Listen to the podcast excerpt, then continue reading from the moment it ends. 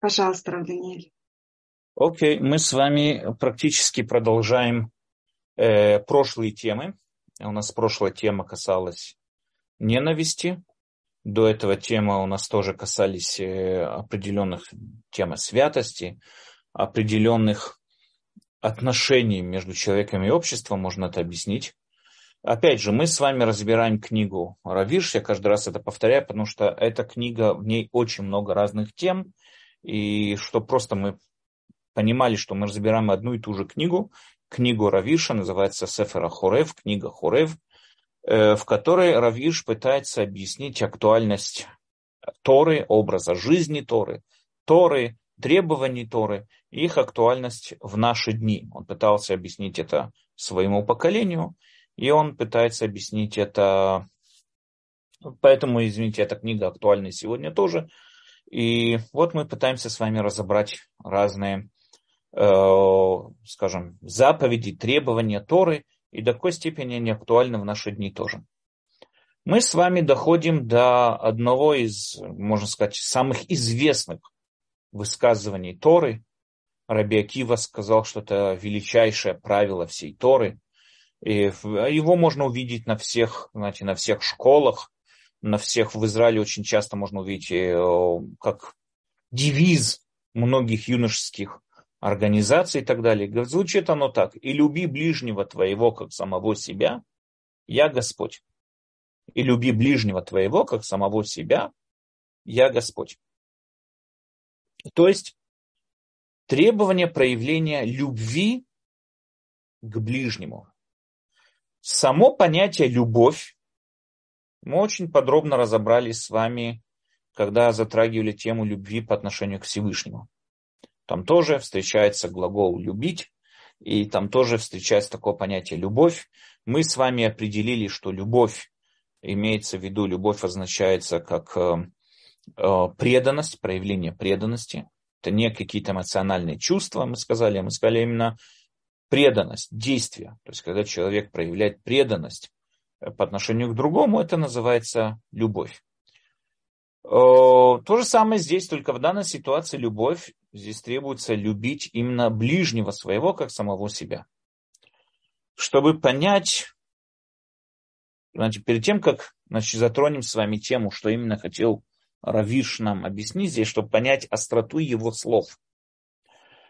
Я хотел бы с вами разобрать интересно одного, из, одного очень интересного в истории вообще, в общем, человека, философа Жан-Жак Руссо. Жан-Жак Руссо был один из философов эпохи просвещения, по-моему, называется это эпоха просвещения, один из выдающихся философов, был духовный лидер, скажем так, французской революции. То есть те, кто во Франции совершали революцию, они вот несли его труды перед собой, держали его труды перед собой. Он считался первый человек, который говорил о равенстве и так далее. По-настоящему Жан, что мы знаем о нем? Да? Жан-Жак Руссо практически родился в 1712 году в городе Женева.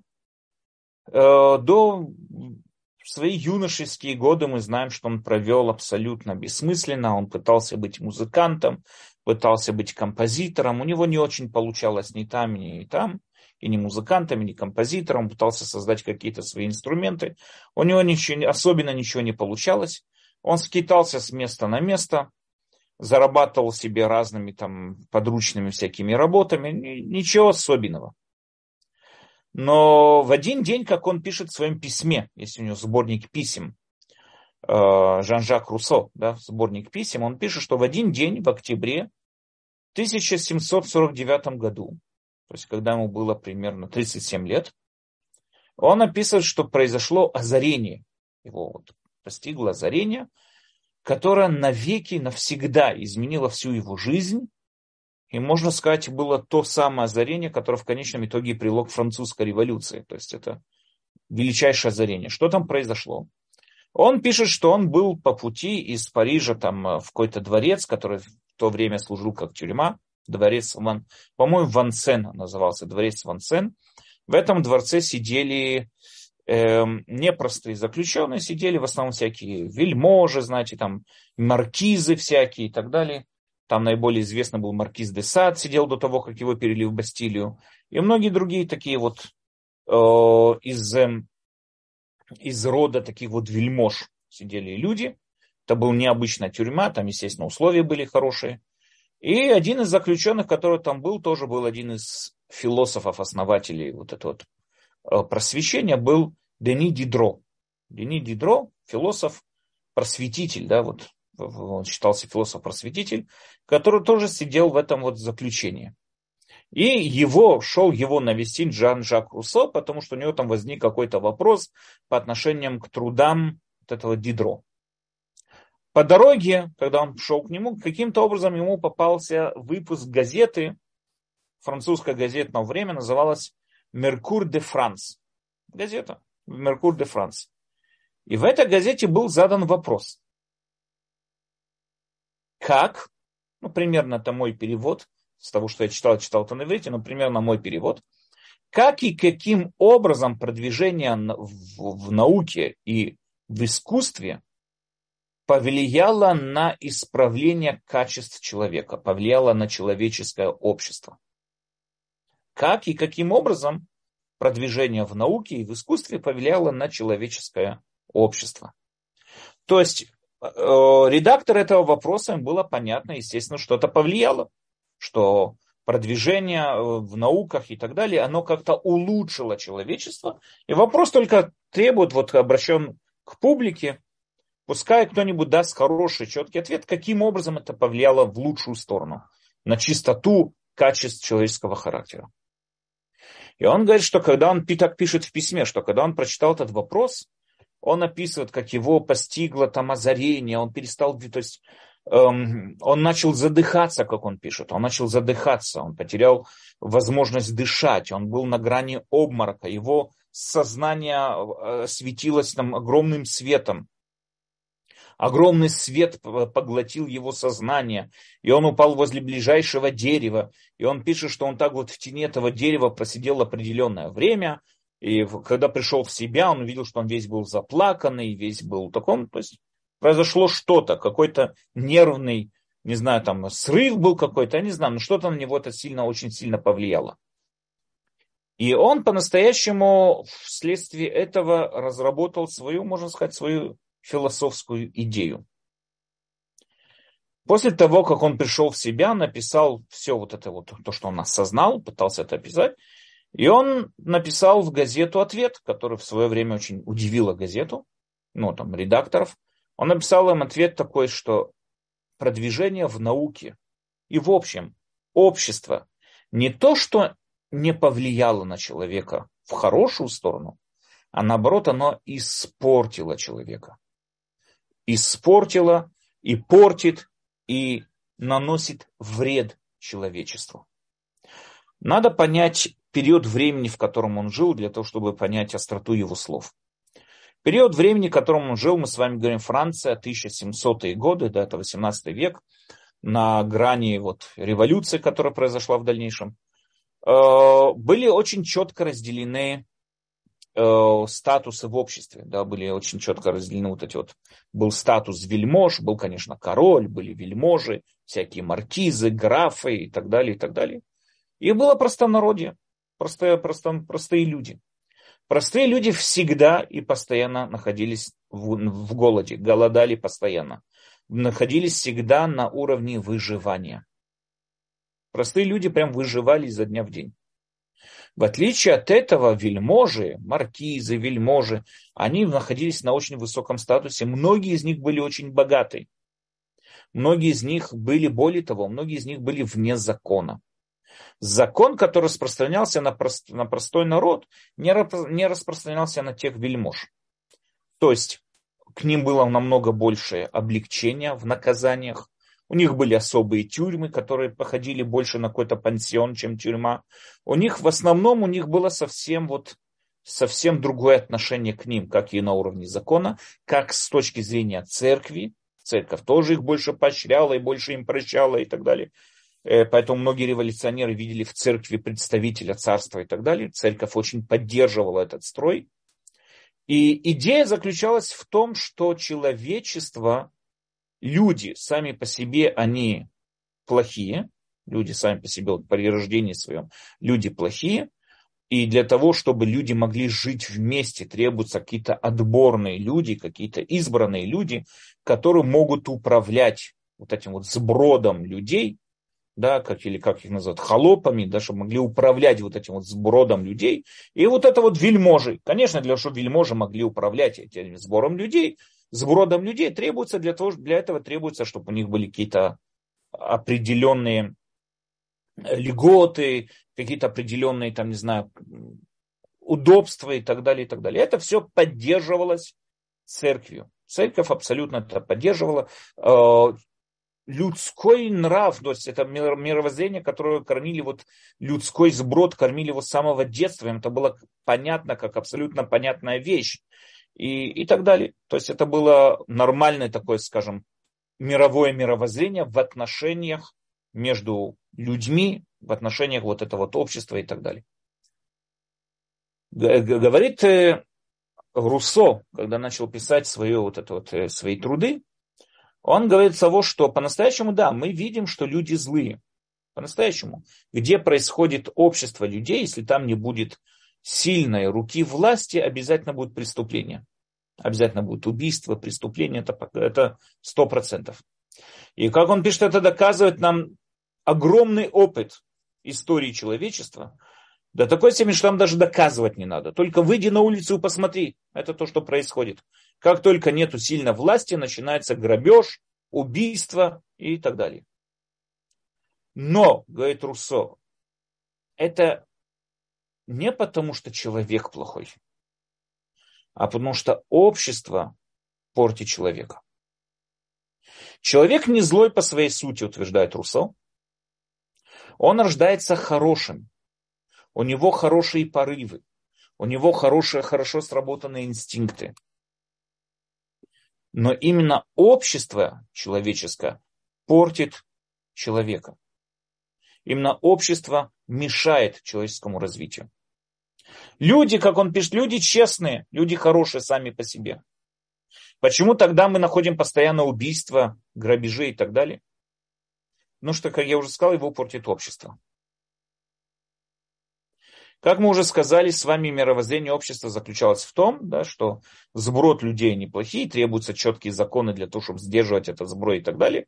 И поэтому, поэтому понятно, что вот э, надо держать общество вот вместе и, и так далее, в строгих таких вот рукавицах и так далее. С точки зрения Руссо, это и была причина спорчения человечества. Руссо утверждал, что общество – это не природное существование для человека. Это не природное формирование человеческого строя, нет. Это наоборот, общество – это против сути самого человека. Человек, который находится в своем природном положении, да, вот в своем природном строе, он не злой, и он не стремится никуда лезть, никакую драку. Он, наоборот, избегает конфликтов и разных опасностей. Он просто хочет жить. Но так как происходят разные природные явления, да, там голод, засуха, землетрясения, пожары, для этого требуется от общества сплотиться в какую-то определенную общую коммуну, такую группу людей, и для того, чтобы пережить эти явления. Но вот это вот общество, которое собираются люди, чтобы пережить эти явления, оно может действовать как что-то временное, а не постоянное для человека. Как что-то абсолютно временное. Вот переживем этот голод, и потом каждый человек должен разойтись. Переживем последствия этого землетрясения или этих пожаров, переживем их вместе, потому что нам легче это пережить вместе, в дальнейшем разойди, надо разойтись. Не, общество это не природное постоянное положение для человека. Человеку лучше в одиночестве. Он приводит пример, что вот его, на его жизненном опыте люди, которые жили в одиночестве, отдаленные от общества, он пишет, что их любовь была к природе, любовь чистая. В отличие от людей, которые в обществе, у них нет любови, любви, у них есть эгоизм. Они любят только себя. Они заботятся, находясь в обществе. Человек не заботится о своем благоположении, а он заботится о своем статусе в этом обществе. И поэтому это приводит его к зависти. Зависть, как мы говорили на прошлом уроке, приводит его к ненависти. И все, вся ненависть, весь негатив, который набирается, вот, который есть среди людей, все это происходит именно из-за того, что люди живут в обществе против своего природного, естественного существования. А природное, естественное существование – это в одиночестве. Да, опять же, он согласен, что в определенные моменты надо сплотиться вместе, чтобы пережить что-то, пережить какие-то стихии, пережить какие-то несчастья и так далее, какие-то природные явления. Но как только они проходят, надо обратно разойтись. Общество абсолютно негативно влияет на человека в своем определении. Потому что общество требует, чтобы был какой-то статус. Общество требует, чтобы были более продвинутые люди, более богатые люди, управляющие этим обществом. И здесь уже начинается борьба за власть. Здесь уже начинается зависть, ненависть, начинаются разные интриги, конфликты и так далее, и так далее. И постоянно общество мы видим постоянные преступления, убийства, грабежи и так далее. Если бы каждый человек жил отдельно, с природой вместе, с гармонией, да, в гармонии с природой, всего бы этого не было. Поэтому в первую очередь требуется от общества разбить все вот эти вот староустановленные каким-то образом когда-то давным-давно вот эти вот строи общества, вот эти вот вельмож, королей, царей, все это скинуть. Все люди равны по натуре своей.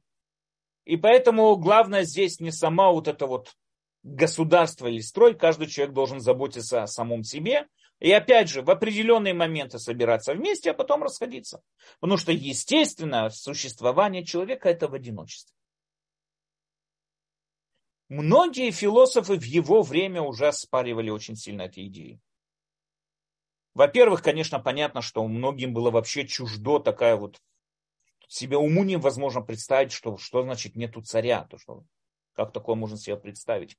Многим даже тяжело было себе представить, что есть такое положение, что нету вельмож. Как такое может быть? Против все, что вот он предлагал Руссо, для многих это было очень чужим, непонятным. Поэтому все возмущались и выступали против. Но все эти споры, все эти споры были на уровне философии. Да, Вольтер там выступал против, другие выступали, но это все было на уровне философии. Сегодня, как мы с вами говорили на позапрошлом уроке, и сегодня, как мы с вами знаем, ощущение одиночества или одинокий ли человек, человек одинок ли он животное или нет, это вопрос не философии, это вопрос психологии, это научный вопрос. Надо объяснить такую вещь. В чем разница между философией и наукой? Философия занимается, э, наука, начнем с науки. Наука занимается фактами. Как правильно понимать эти факты, какие правильные выводы делать из этих фактов и так далее, и так далее. Наука занимается фактами. Поэтому в, в отрасли науки ответы и вопросы это правильно, это неправильно и, и так далее. Да? Это, вот это вот есть вопросы суждения в науке.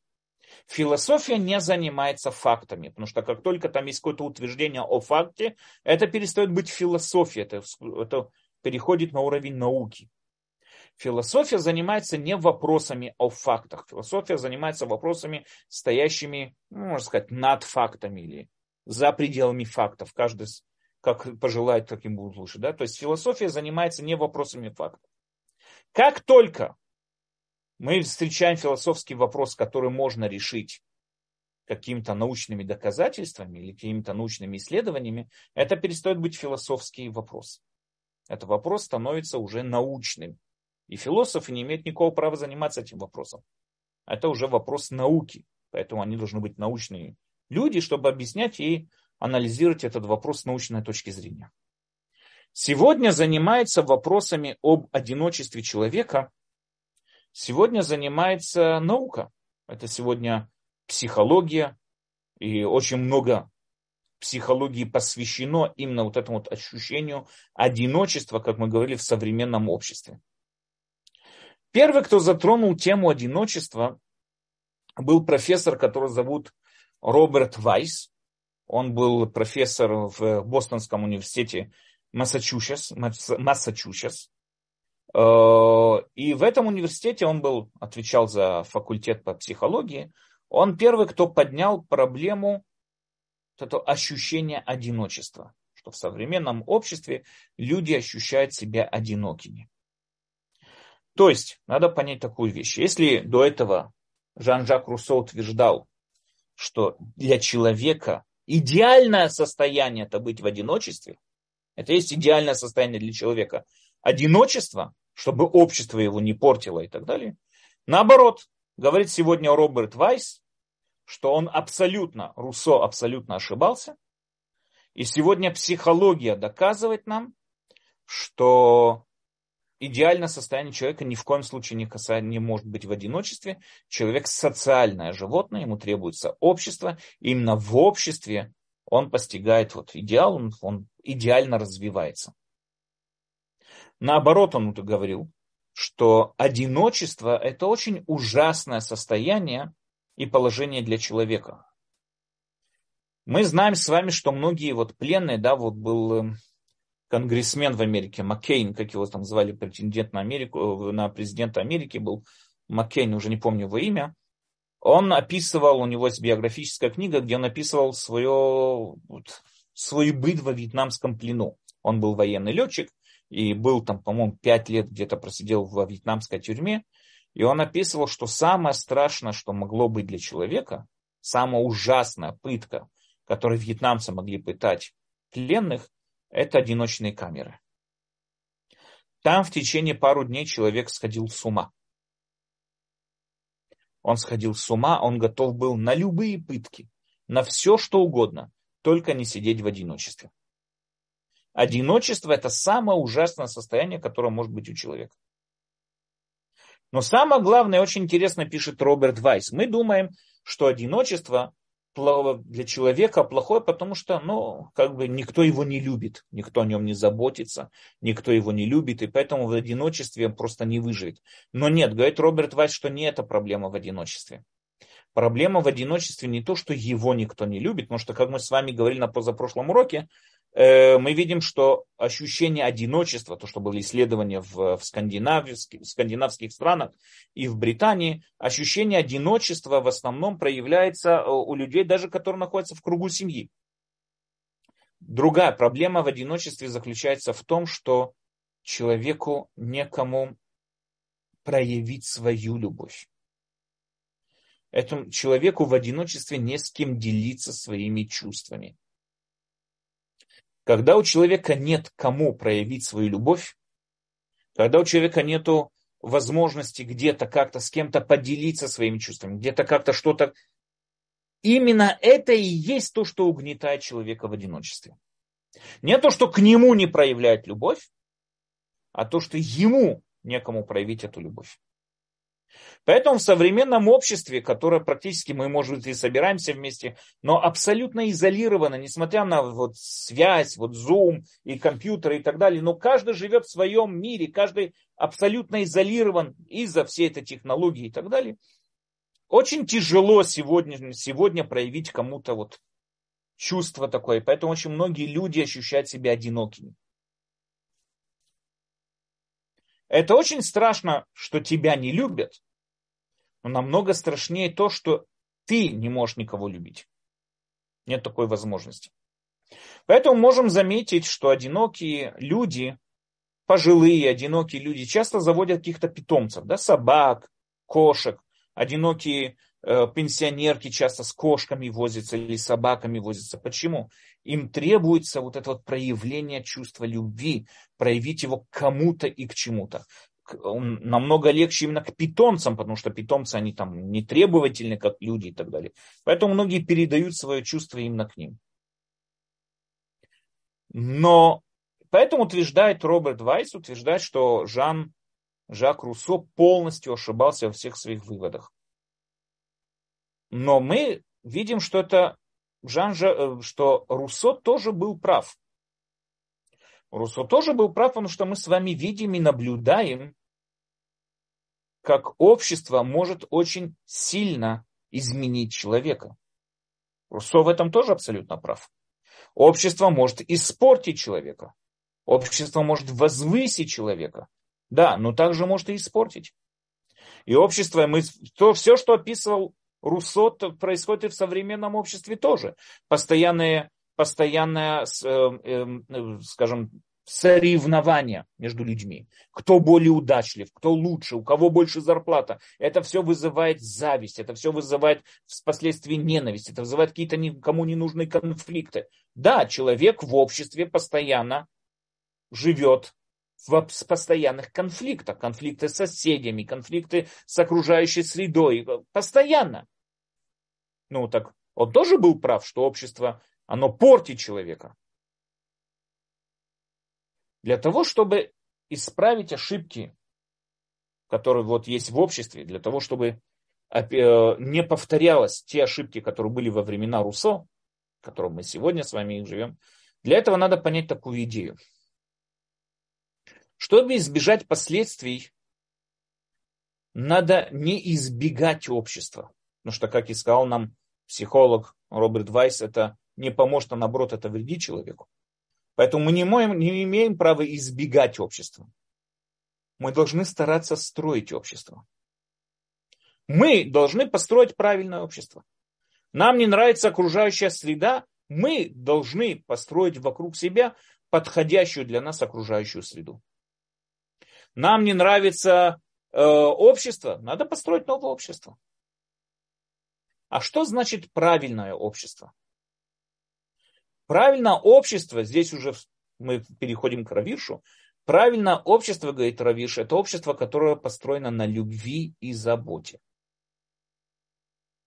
Когда люди объединяются, не как то, что писал Руссо, что люди объединяются ради каких-то целей, эгоистичных целей, избежать голод, избежать что-то, чтобы им не было легче выживать, тогда, конечно, это общество абсолютно эгоистично. И как только опасность пропадает, пропадает та самая мотивация, которая нас объединяла. Если мы остаемся в рамках общества, будем только вредить один другому.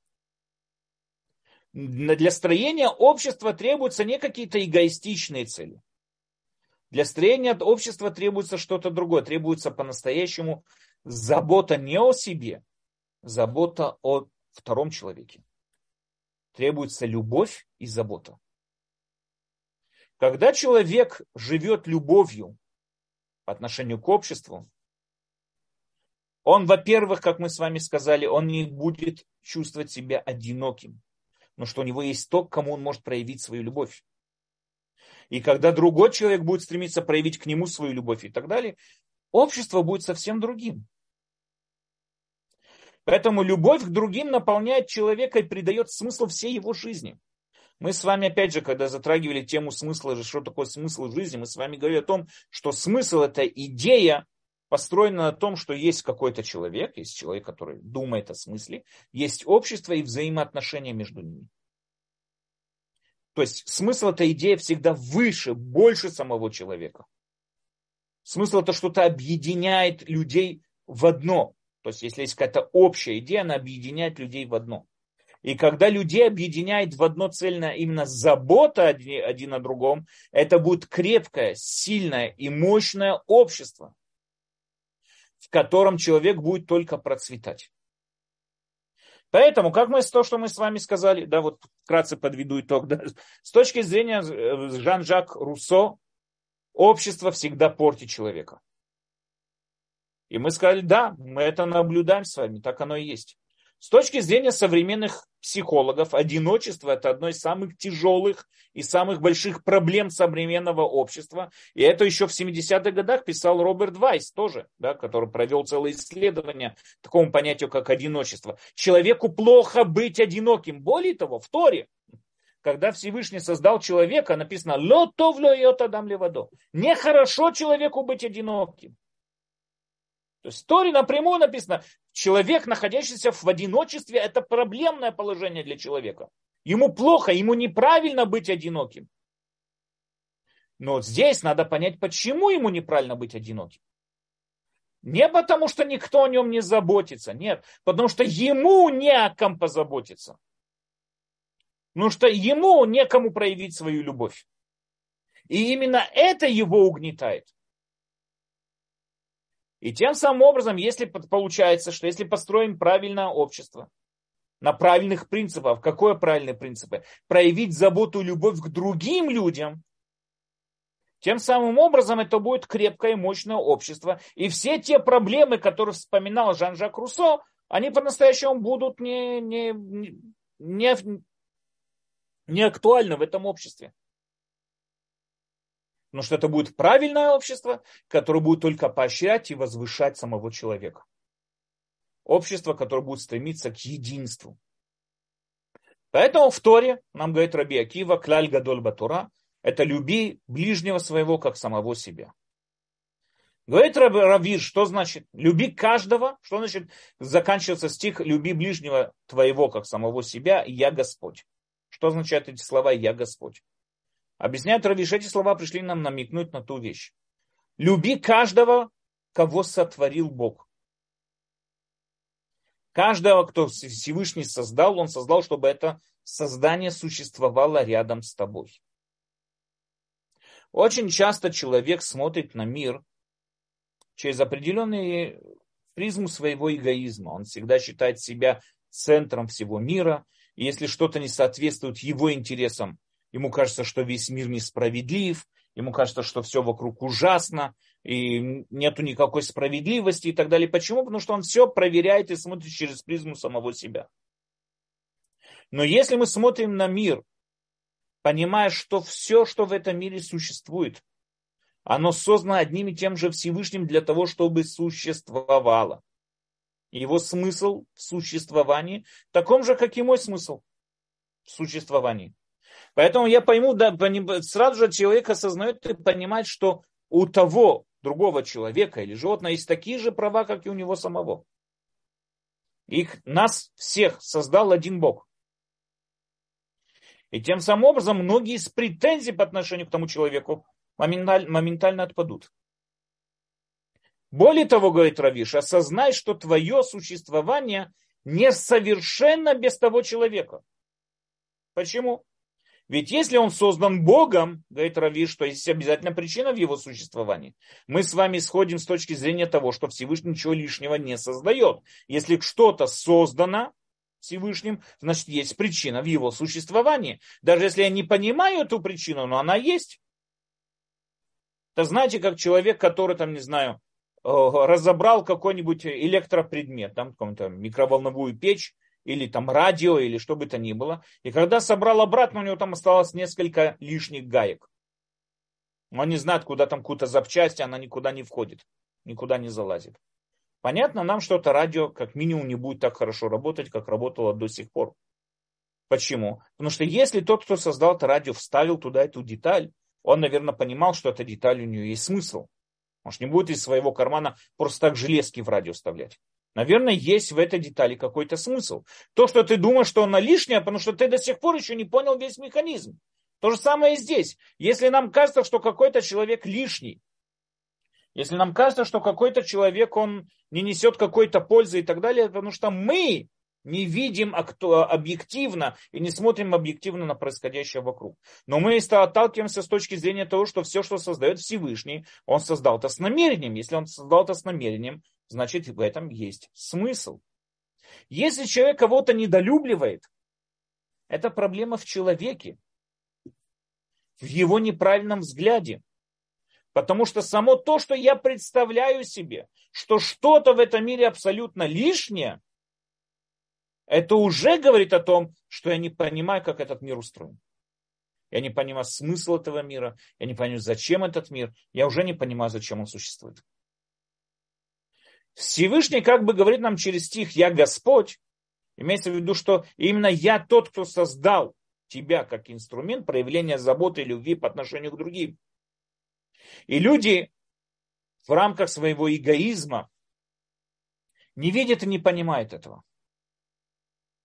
И они часто считают, мы вот говорили в главе, которая затрагивала ненависть, что такое ненависть? Когда человек считает, что другой человек живет за счет него, крадет у него что-то, дышит его воздухом, забирает его еду, забирает его деньги. Ему кажется, что тот человек прям вот не дает ему достичь совершенства.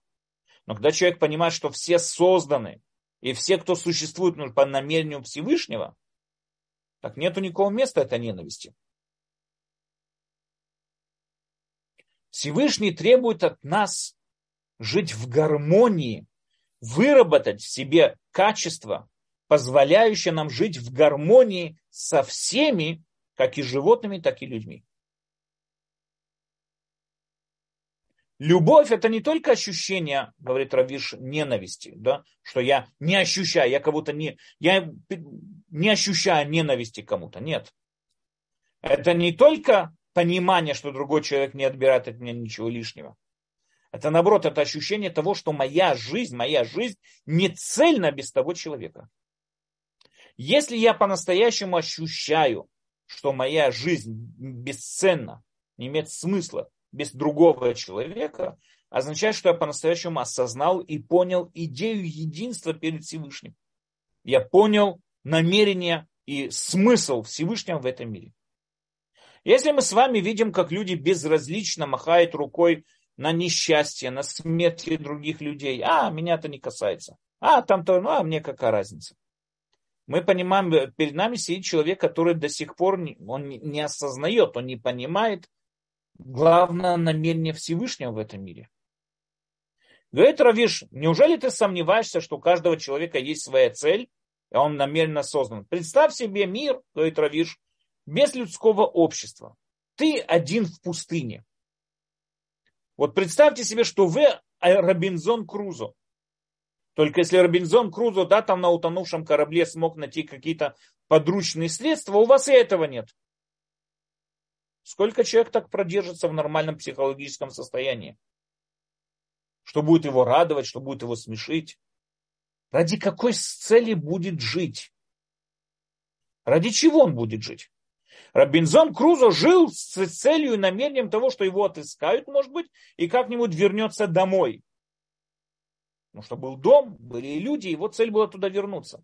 Но человек, который остался один, одинокий во всем мире, допустим, у него нет никакой цели, чтобы жить. Ради чего жить? Кому он может проявить свою любовь? Когда написано в Торе «Я Господь, люби ближнего своего, как самого себя, я Господь», подразумевается Создатель всего.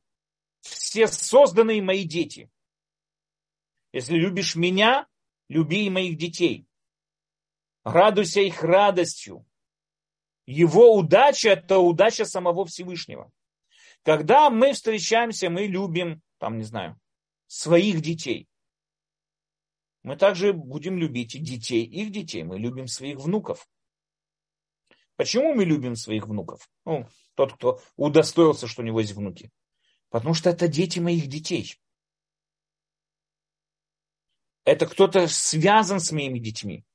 Я люблю своих детей, я люблю его детей тоже. Поэтому если мы любим Всевышнего, наша любовь к Всевышнему проявляется тем, что мы любим его создание. Когда мы любим его создание, тем самым проявляем любовь к Всевышнему. Мы как-то с вами уже затрагивали эту идею того, что отвечает нам Равкук, пишет нам о том, что вся, весь смысл существования человека, вот как он описывает, если, когда мы с вами говорим то, что мы с вами затрагивали еще в, позапро, в прошлом цикле, затрагивали темы о 13 принципах Э, иудаизма, Рамбама, мы с вами затронули ту тему, что Всевышний э, совершенство, абсолютное совершенство. То есть у него негде совершенствоваться, он абсолютно совершенство. Если это так, говорит Равкук, тогда получается другая проблема. Почему? Он лишен возможности совершенствования. Любое совершенство лишено возможности совершенствоваться. Если это так, так это уже недостаток сам по себе. Значит, получается, что получается есть какой-то нонсенс такой. Он совершенен, и тем самым, что он совершенен, уже не совершенен. Но что не способен совершенствоваться, это уже не совершенство. Поэтому, говорит Равкук, существуют люди, разумные создания, которые созданы Всевышним для чего? Когда они совершенствуются, совершенствуется их создатель. Когда человек создал какой-то аппарат какой-то, который совершает совершенно свою работу. И он, продвига, он продвигаясь, этот аппарат, продвигает и своего создателя тоже.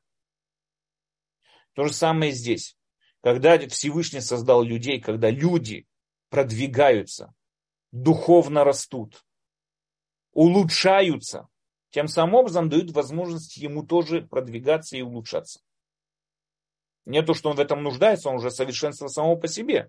Но чтобы избежать вот этого нонсенса, с того, что Всевышний, что он может, как бы в нем недостаток в том, что не может продвигаться, так вот, продвигается через нас. Поэтому надо понять такую вещь. Каждый человек, если мы любим Всевышнего, мы должны любить каждого человека. Потому что каждый человек предназначен для продвижения Всевышнего, для совершенствования Всевышнего, ну, грубо говоря так. Он играет свою роль в совершенстве Всевышнего.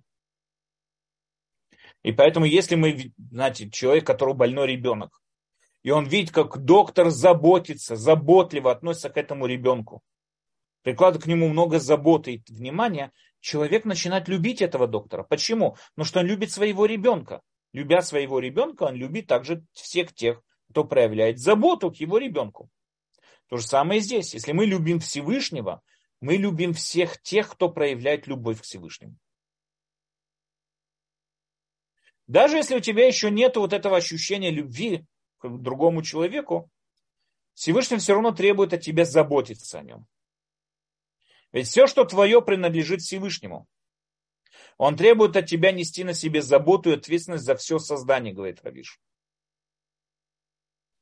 Только когда поймешь это, ты по-настоящему можешь служить Всевышнему. И только тогда, говорит Равиш, ты будешь достойный носить имя Израиль, имя служащего Всевышнему. Вся Тора постоянно, сколько заповедей Торы относятся и постоянно повторяют нам одно и то же. Заботься о странниках, заботься о неимущих, заботься о нищих, заботься о нуждающихся. Сколько митцвот Торы постоянно нам об этом повторяет. Тора призывает нас заботиться о других, не оставлять их на произвол судьбы. Опять же, почему? Потому что именно это общество, которое построено, как мы сказали в самом начале, построено на заботе по отношению к другим людям, именно это общество и способно построить правильного и совершенного человека. Опять же, человек без общества не выживет. Равиш спорит здесь в данной теме с э, Руссо и утверждает, что человек без общества не выживет. Человек это не отдельно, не одинокое животное. Но для того, чтобы общество не мешало и не вредило человеку, для этого человека требуется строить правильное общество. Что значит правильное общество? На основе любви и заботы. Человек не может выполнять заповеди в Торе, если в первую очередь не позаботиться о том, чтобы эти заповеди не вредили другим людям. Есть очень интересный, красивый рассказ Хафецхайма, который описывает то, что говорит о том, что когда к нему приходили гости, то песню, знаете, мы поем всегда э, перед трапезой субботней песню «Шалом Алехем», да, вот этим Алехеа Шалом, да, приветствуем ангелов, сопровождающих гостей и так далее. «Шалом Алехем Алехеа Шалом» и так далее. Хафицхайм пел это во время трапезы. То есть не в начале трапезы, когда приходили гости, он сразу же делал кидуш и приступал к трапезе. А потом эту песню уже пел в самой трапезе. Как-то ему задали вопрос, почему, ведь это против обычая, еврейского обычая. На это Хафецхайм сказал, ангелы могут подождать. Но люди, пришедшие ко мне, голодные. Поэтому, естественно, в первую очередь начнем трапезу, поедим, а потом уже поем песни про ангелов. Здесь мы видим перед с вами пропорции, правильные пропорции человека, который по-настоящему был праведник. Он всю свою жизнь посвятил служению Всевышнему. И все равно он не выполнял мицвод, если они шли против, ну, скажем, не, не, не считаясь человеком. Поэтому что такое любовь по отношению к обществу? Любовь по отношению к обществу – это одна из основ строения правильного общества. Без этого общество просуществовать не может. Или может, но оно будет вредить человеку. Поэтому в первую очередь требуется любовь. Второе, требуется милосердие. И здесь мы с вами переходим к следующей главе, которая касается именно милосердия. Написано в Торе такая вещь. Это прямое милосердие, это проявление, скажем, это любовь, проявление любви на действиях. Написано в Торе, если будет у тебя нищий, один из братьев твоих, в одних из врат твоих на твоей земле, которую Господь Бог твой дает тебе, не ожесточи сердце твоего и не сожми руки твои перед твоим братом нищим. Тора требует от нас милосердия, заботиться о нищих. Не проходить, не обращая на них внимания. Чувство милосердия, говорит Равирш, это участие в переживаниях и страданиях другого человека. Самое страшное, что может быть для человека, самое страшное, это человек, который безразличен. Человек, который безразличен. Мы можем слышать о разных войнах, которые происходят. И можем сказать, что, знаете, обе стороны виноваты. Ну, допустим. И та сторона виновата, и та виновата. Но человек, который отмахивается, слыша о мирных жителях, отмахивается рукой и говорит, и та, да, это вина той стороны и так далее, это человек, которого нету милосердия.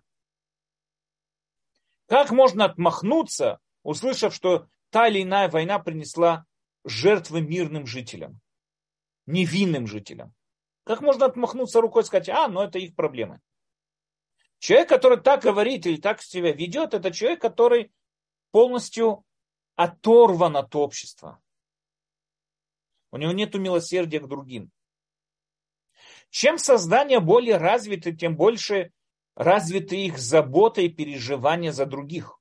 Мы с вами находим о том, что даже в, среди приматов, да, вот горилл в зоопарке, тоже существует определенная забота между каждой особью в их вот это вот, э, э, в их компании.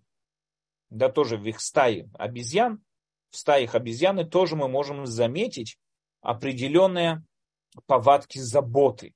Даже приматы заботятся один о другом. Чем создание более э, развито с точки зрения разума, тем больше и проявляется забота о другом. Что такое вот это милосердие? Это голос, который проникает глубоко в сердце человека, как будто голос, спускающийся с небес, пронизает сердце человека и говорит, нельзя оставлять вот это вот нищего, нельзя оставлять вот эту вот ситуацию, это событие, как оно есть само по себе. Когда человек ощущает милосердие, это означает то, что он связан с тем человеком, он связан с обществом. Он доказывает связь между людьми. Человек, говорит Равиш, как творец, как венец творения, обладает особенным сердцем, которым его наградил Всевышний, с которым он должен проявлять любовь и заботу о всем мире Всевышнего, заботиться о всех его созданиях.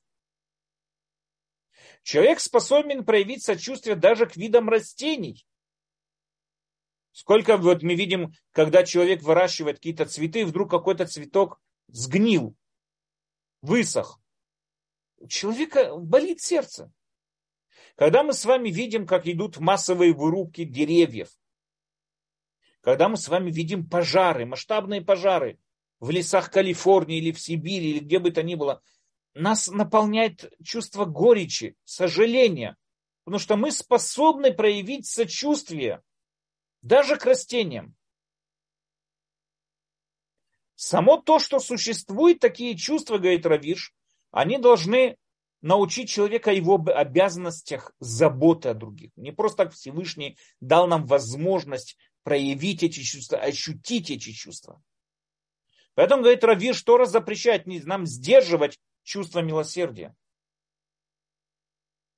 Ни в коем случае не, за, не прикрывай в себе чувство сочувствия и солидарности. Особенно к людям, твоим братьям. Внутренний голос тебя пробуждает к любви, заботе и слушайся этого голоса. Не отталкивай чувство милосердия, да не отбрасывай его в сторону. Потому что тогда ты приучишь себя к самому страшному, к безразличию. Когда человек безразличный, его сердце становится каменным. И он повторит уже судьбу фараона. В чем заключалась судьба фараона? Вот не в прошлой, на прошлой главе, недельной, на прошлой неделе в группах WhatsApp писал это, что мы видим, как фараон потерял чувство свободу выбора. Почему? Потому что он уже в свое время проявил неизменную жестокость по отношению к народу, который искал убежище в его земле, он вот еврейскому народу поработил их, проявил к нему ужасное жестокое отношение, убивая его младенцев, его мальчиков и так далее. В конечном итоге у него уже стало каменное сердце. Человек, который раз за разом, мы это с вами, когда изучали позапрошлом цикле, 8 глав Рамбама, когда мы с вами изучали эту тему, видели, что качество человеческого характера – это привычки. Как человек привыкает реагировать на ситуации, в дальнейшем ему все легче и легче проявить именно вот так, именно вот, так вот реагировать. То есть, если в первый раз человек прошел возле какого-то нищего, и по какой-то причине он ему не помог, не мог, второй раз, третий раз, четвертый раз, в дальнейшем он вырабатывает уже у себя качество жестокости, твердости, безразличия. И он уже может видеть, как люди вокруг страдают, и быть абсолютно к этому безразличен. Это уже человек, потерявший свои человеческие качества. И вот, говорит Равиш, ты оттолкнул от себя все создания Всевышнего. Знаете, когда я затрагиваю тему, в общем говоря, о, о заботе, о безразличии, по отношению к другим человеческим судьбам, всегда всплывает известный рассказ такой, можете его найти в Википедии, он известный рассказ, о, называется «Исследование о» или «Опыты Тоскиги». Дело в том, что одна из очень сильных болезней, смертоносных болезней, которые были в свое время, это был сифилис. Сифилис, он очень интересно развивается. Сифилис развивается трехэтапно. Первый, когда вот только микроб попадает в тело, первое, что у человека появляется, это сыпь по всему телу и легкая температура. Через пару недель микроб уходит в спячку. Ну, грубо говоря, да, это точно медицинские там термины не знаю, но он уходит в спячку. Тем самым образом иммунная система его не может найти, ничто его не может найти, он просто замирает. В дальнейшем он просыпается опять, и опять у человека температура, второй этап называется, уже более высокая температура, и сыпь у него и так далее. Проходит между этапами пару недель. После этого обратно уходит в спячку. И третий раз, когда он уже атакует человека, уже его иммунная система абсолютно бессильна. То есть уже все, это уже смертельный этап. Дело в том, что первые два этапа он приучает иммунную систему человека принимать себя как своего, да, не реагировать на него. Поэтому сифилис приносил, наносил страшнейшие, приносил огромное количество смертей. Многие пытались его лечить, но было много проблем. Во-первых, церковь выступала против этого. Так же, как и против СПИДа, также и против этого церковь выступала очень против того, чтобы найти лечение, это лечение сифилиса, утверждая, что это кара с небес и так далее, и поэтому там кара всем неверным мужчинам. Но когда в США вернулось огромное количество солдат, болевших сифилисом с Первой мировой войны, всем стало понятно, что надо с этим что-то делать, надо эту болезнь лечить. Дело в том, что первые два этапа этой болезни ее можно было достаточно легко вылечить как и с любыми другими микробами, которые воевали до той степени, до того периода времени. Но кто может сказать, что вот эта сыпь и легкая температура – это первый этап сифилиса? У нас сколько болезней приводят к таким же, э, таким же вот э, положениям, да, тоже сыпь, тоже температура, очень много кожных заболеваний. Кто сказал, что это именно сифилис?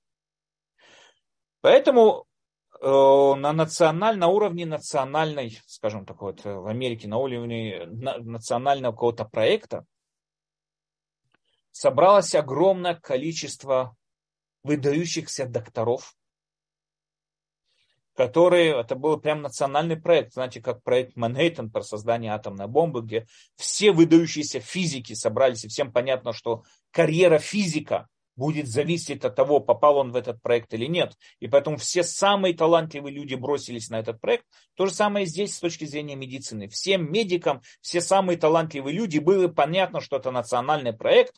Это туда вкладывается огромное количество бюджета, как и э, в ВМС США, также и армия, и также сама, в общем, сама национальная э, казна Америки принимала в этом участие. То есть все принимали участие в этих э, исследованиях. Выбрали самый такой вот э, нищий город Тоскиги в штате Алабама, где это был самый нищий. Выбрали самых нищих представителей этого штата. Это были э, негры, да, афро, афроамериканцы. Э, и взяли вот больных людей и начали их анализировать для того, чтобы проверять, для того, чтобы дать возможность докторам правильно ставить правильный диагноз, диагностировать первый и второй этап сифилиса. Этот проект длился с 1932 года по 1972 год. 40 лет длился этот проект. Самое страшное в этом проекте было то, что уже примерно к 40 годам уже Флеминг открыл, уже открыл э, пенициллин, и пенициллин уже где-то в 40 каком-то году он уже вошел в, в пользование, обширное пользование. И пенициллин очень идеально уничтожает этот микроб. Абсолютно, без всяких последствий. Но если они раскроют перед этими подопытными, там было сотни афроамериканцев, если они им расскажут о пенициллине, все примут пенициллин, они вылечатся, но наука не будет знать, как правильно диагностировать сифилис. Поэтому они держали это в тайне, огромной серьезной тайне, скрывали это под, от э, вот этих афроамериканцев, скрывали от всех вот этих подопытных, скрывали вот эту возможность о том, что существует пенициллин. Были ситуации, были случаи, когда доктора, которые не были в этом проекте, какие-то там обычные доктора, к которым им обращались вот эти вот подопытные, с, с, там, с жалобой какой-то, прописывали им пенициллин. И люди вылечивались. Тогда прошел закон да, медицинской комиссии Соединенных Штатов, там главный вот этот, э, о том, что каждый доктор, который выпишет пенициллин вот этим подопытным из Тоскиги, он потеряет медицинскую лицензию, потому что он проявляет непрофессионализм. Люди мучились 40 лет. Многие из них умирали в страшнейших муках. Они в конечном итоге смогли диагностировать первый этап, смогли диагностировать второй этап, уже развивались и уже начали проверять, как сифилис влияет на их детей, потому что дети тоже рождаются больными. Многие из юношей, которые начинали это, умирали в страшнейших муках. В 1972 году какой-то журналист да, в газете Вашингтон Стар была такая газета, написал статью об этом. Это вызвало огромный шум в американском обществе. Э, это вызвало огромные последствия. Многие из докторов потеряли свои лицензии после этого, были суды. В дальнейшем мы знаем, что Джордж W. Буш, да, второй президент Буш, он публично извинился перед всеми, а уже Барак Обама выписал всем денежную компенсацию, всем семьям, пострадавших и так далее, там большую денежную компенсацию. И все задавались вопросом, как такое могло быть, что вот доктора, да, которые давали клятву заботиться о больных, как доктора могли видеть, как мучаются эти люди, в каких страшнейших муках они умирают. Они могли выписать им антибиотик, и они абсолютно безразлично смотрели, не то что без, ввели свои опыты, ставили там заметки, проверяли заметки, ставили заметки. Как такое может быть? Сказать, что это был, э, что это были какие-то, знаете, национальные вот эти вот э, предрассудки, там, мол, белые, негры, то, что мы знаем, что было в Америке, это неправильно, потому что очень многие из докторов были негры. Наиболее известна была медсестра Юнис Ривес, после, против которой подали на суд, она была та, та первая, скажем, ну, представьте, 20-е годы, да, расизм американский, это была первая негритянка, которая получила место в национальном проекте Соединенных Штатов Америки. Почему? Потому что она могла найти общий язык с больными неграми из вот это вот из э, города Тоскиги. Поэтому сказать, что это было что-то национальное, российское, нет, это не было ни российское, ни национальное. Но как можно такое видеть? Люди видели, то есть надо понять, все уже про сифилис уже забыли. То есть антибиотик, он прекрасно лечит эту болезнь. Она сегодня даже не считает, то есть это вообще даже не болезнь, то есть это просто смешно.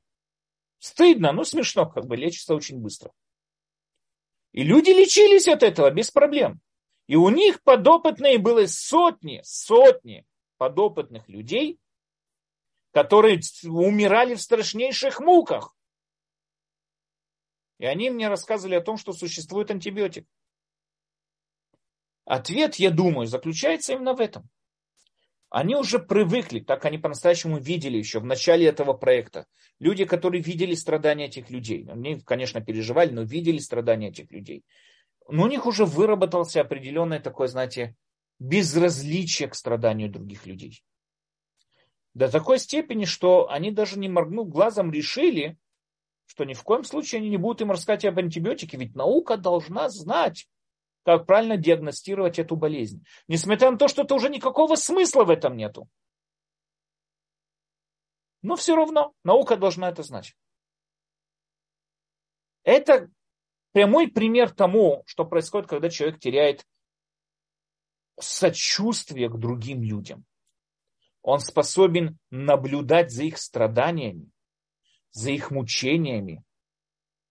Он способен смотреть на это и просто махнув рукой продолжить дальше.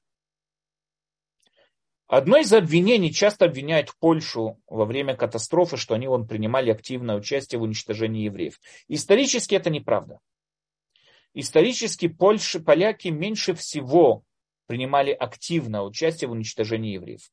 В Франции очень много французов принимали в этом участие. Очень много французов служили в отрядах э, СС, очень много французов служили э, в гестапо. В Голландии голландцы принимали активное участие тоже. Не все, но были, которые принимали активное участие в преследованиях евреев. На Украине, мы знаем, украинцы принимали там Галичина, Бандера и все вот эти красавцы принимали активное участие в уничтожении евреев. Поляки нет. Меньше всего охранников в концлагерях были поляки, меньше всего охранников в гетто были поляки. Но самое страшное преступление Польши это не то, что они принимали участие или нет, а то, что, знаете, есть фотография в Ядвашем. Ужасная фотография. Происходит уничтожение Варшавского гетто.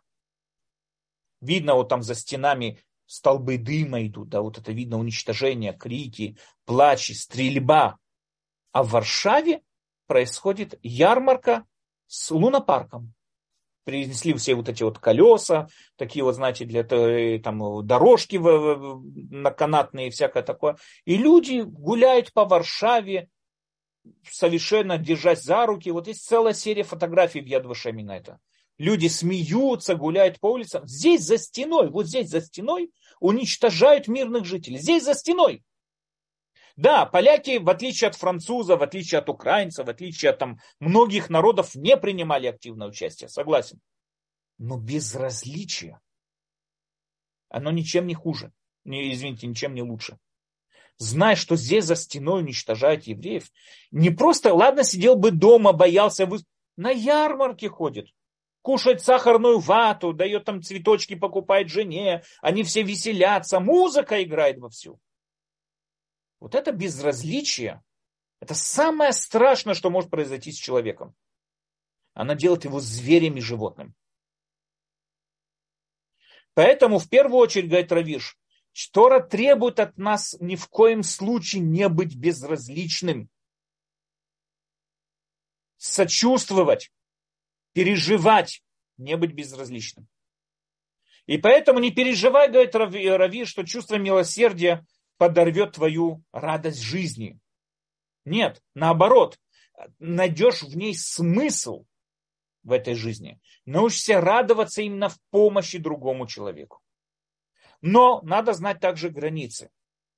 Если мы видим, что забота других людей угнетает меня, делает меня слабым, отчаянным, неспособным на какие-то действия человеком, это плохо, это, можно сказать, ецерара, который во мне пробуждается. Это что-то плохо, это неправильная вещь.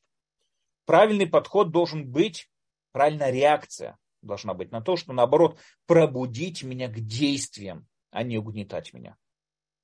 Поэтому мы с вами, вернее, вкратце подведу итог того, что мы с вами сегодня учили. Это то, что мы с вами видели в самом начале, что да, существует идея Жан-Жак Руссо, что общество человека портит человека. Мы с вами сказали, что он в этом не прав, как мы с вами видим, во-первых, многие философы его времени были против, и также с точки зрения психологии, сегодня мы знаем, что это не так. Человек нуждается в обществе. Но чтобы не повторить тех ошибок, которые вспоминает Жан-Жак Руссо, требуется для этого, чтобы было правильное общество. Что такое правильное общество? Общество построено на любви, заботе и сочувствии.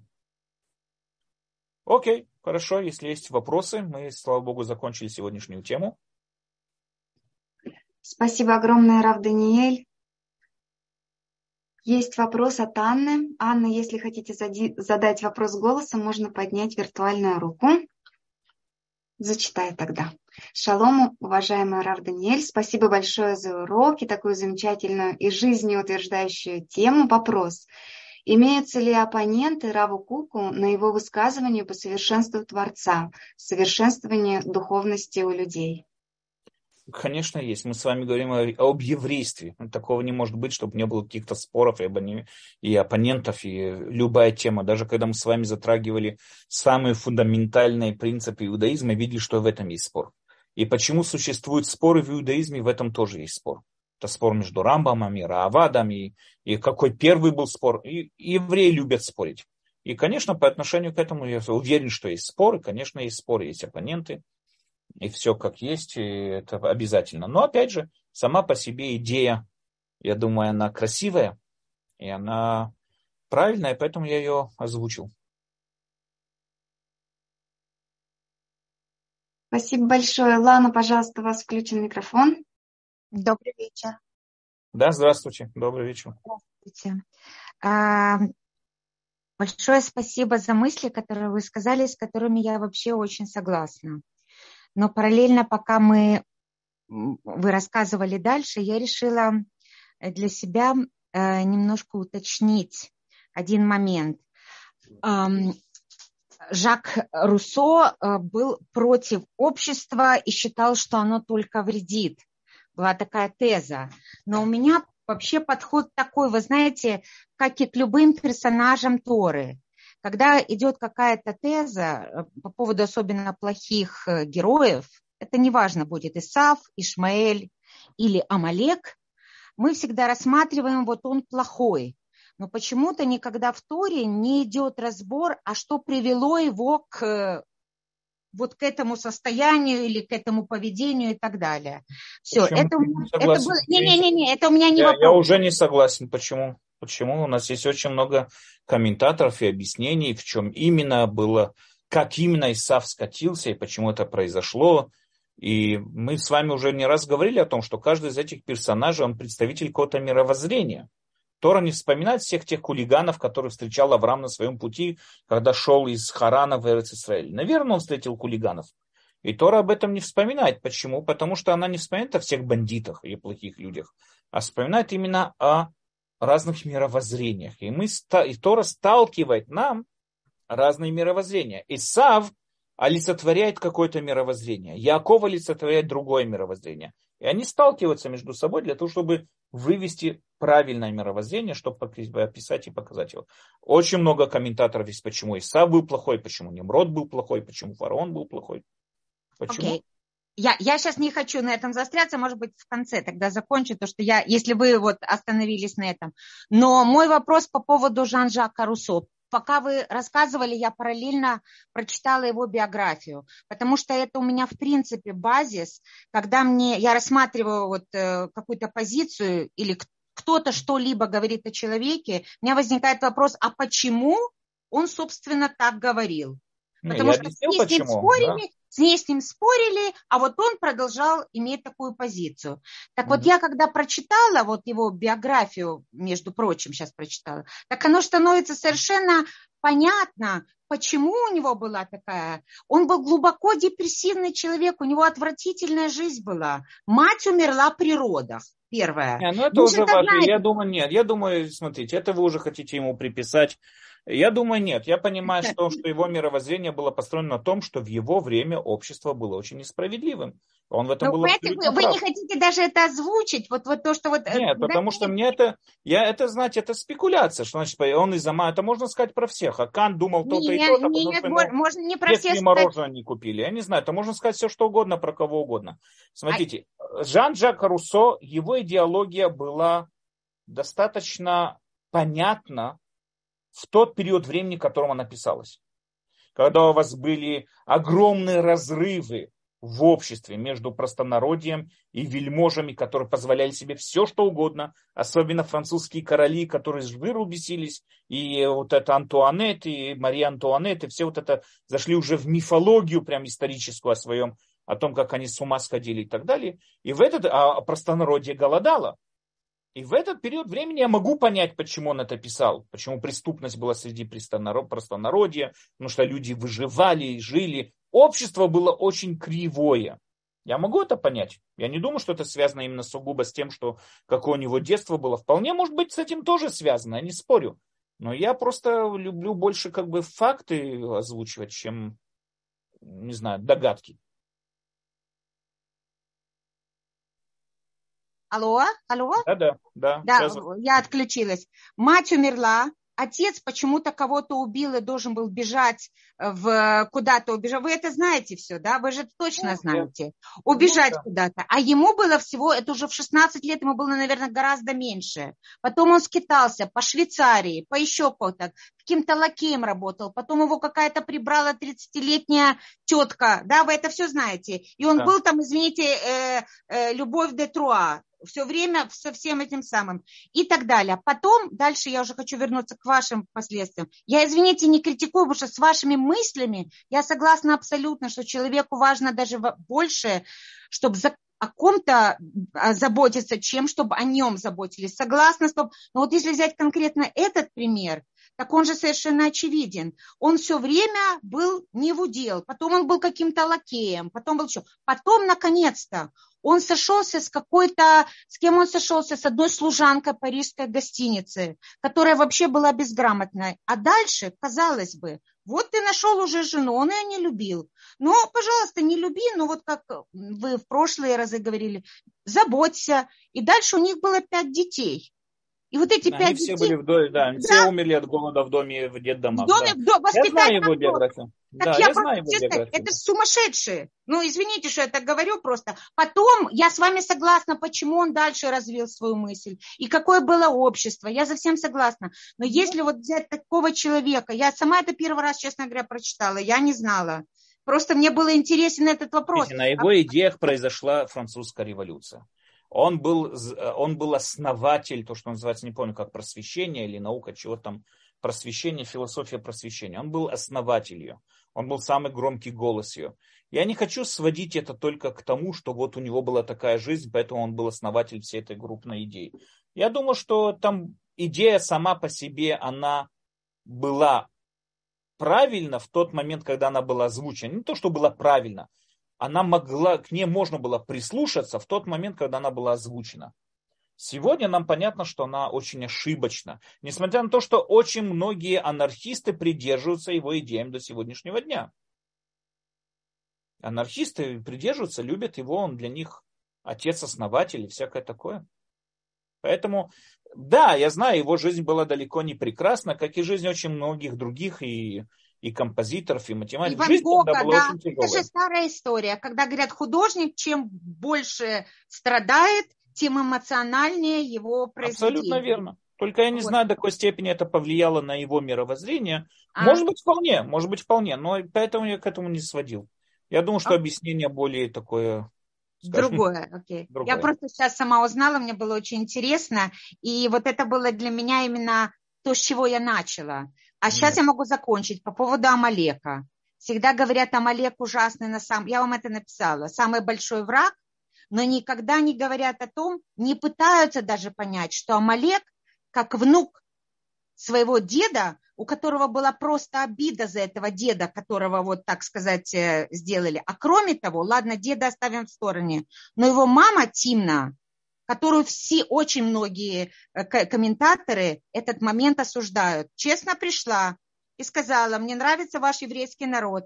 Пришла к Аврааму, я хочу Гиюра. Что Авраам сказал? До свидос. Что потом она пришла к Исхаку, к нему. Что он ему сказал? До свидания. Потом она пришла к Якову. До свидания. Родился Амалек. Почему эта сторона не выясняется? Я откуда... сам первый раз об этом слышу, честно вам скажу. А вы что, это совершенно известно. Очень... Да, может быть, я не знаю, я не знаю все на свете. И, и, и Биографию Жан, Жан, Жан, Жан Руссо я знаю, а вот биографию Тимны я не знал, поэтому... А вот, первый... вот, э, чтобы, э, мне просто интересно, но я это знала, я уже проверяла это, и поэтому у меня такой вопрос, что Амалек не просто, он наш враг, но когда рассматривается, что он нас враг, надо какую-то полную картинку рассмотреть, как и вот я об этом да, Руссо. конечно, абсолютно Руссо. нет. Тогда становится... я никогда не видел, чтобы в Торе скрывали какие-то данные о личности какого-то, как из злодея. Я думаю, столько мидршим, вот то, что вы описали, про Авраама, это видно, какой-то мидраш об этом говорит, вполне может быть. Я не знаю, сколько ей лет тогда было, если она еще приходила к Аврааму, так и она уже бабушка была, когда его родила. Я не знаю, сколько лет было в то время. Но, наверное, есть такой мидраж, вполне может быть. И, наверное, этот мидраж описывает это. И мы с вами видим, вот, например, наглядный пример тому, что мидраж описывает, откуда взялся Амалек. И не просто описывать, может быть, вполне. И он винит в этом и Авраама, и, и так далее. Так вполне может быть. Тора никогда, я не видел, чтобы Тора или мудрецы где-то скрывали промахи кого-то. Если Авраам где-то согрешил, Тора об этом пишет. Если Мойша где-то согрешил, Аарон где-то согрешил, Тора об этом пишет. Мидрашим это, на это указывают, вот прям вот делают ударение. Поэтому я не думал, что вот что-то у нас скрыто, какая-то информация в Торе есть. Надо поискать и найдем на всех все. Спасибо большое. Следующий вопрос. Чего начать взращивать в себе качество милосердия?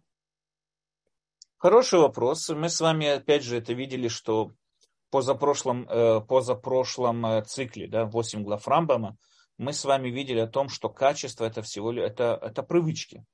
Как человек привыкает реагировать. Как вообще вырабатывать какие бы то ни было качества, делать.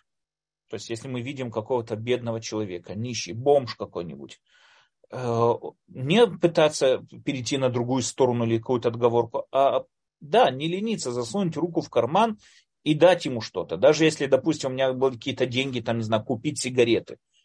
Э, дать ему, допустим. Тем самым образом мы приучаем себя раз за разом. Приучаем себя заботе о тех людях. В конечном итоге у нас вырабатывается эмоция, уже в зависимости от того качества, которое у нас есть, в зависимости от этой привычки, это уже будет милосердие. Помогать.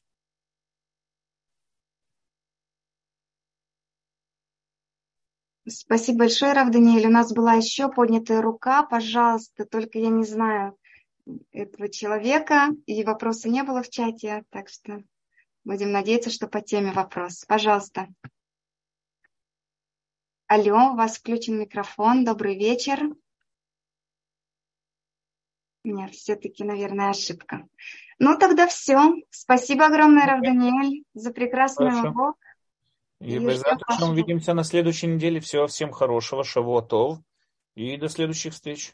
Всего всем до хорошего. До следующих встреч. Спасибо огромное. До свидания.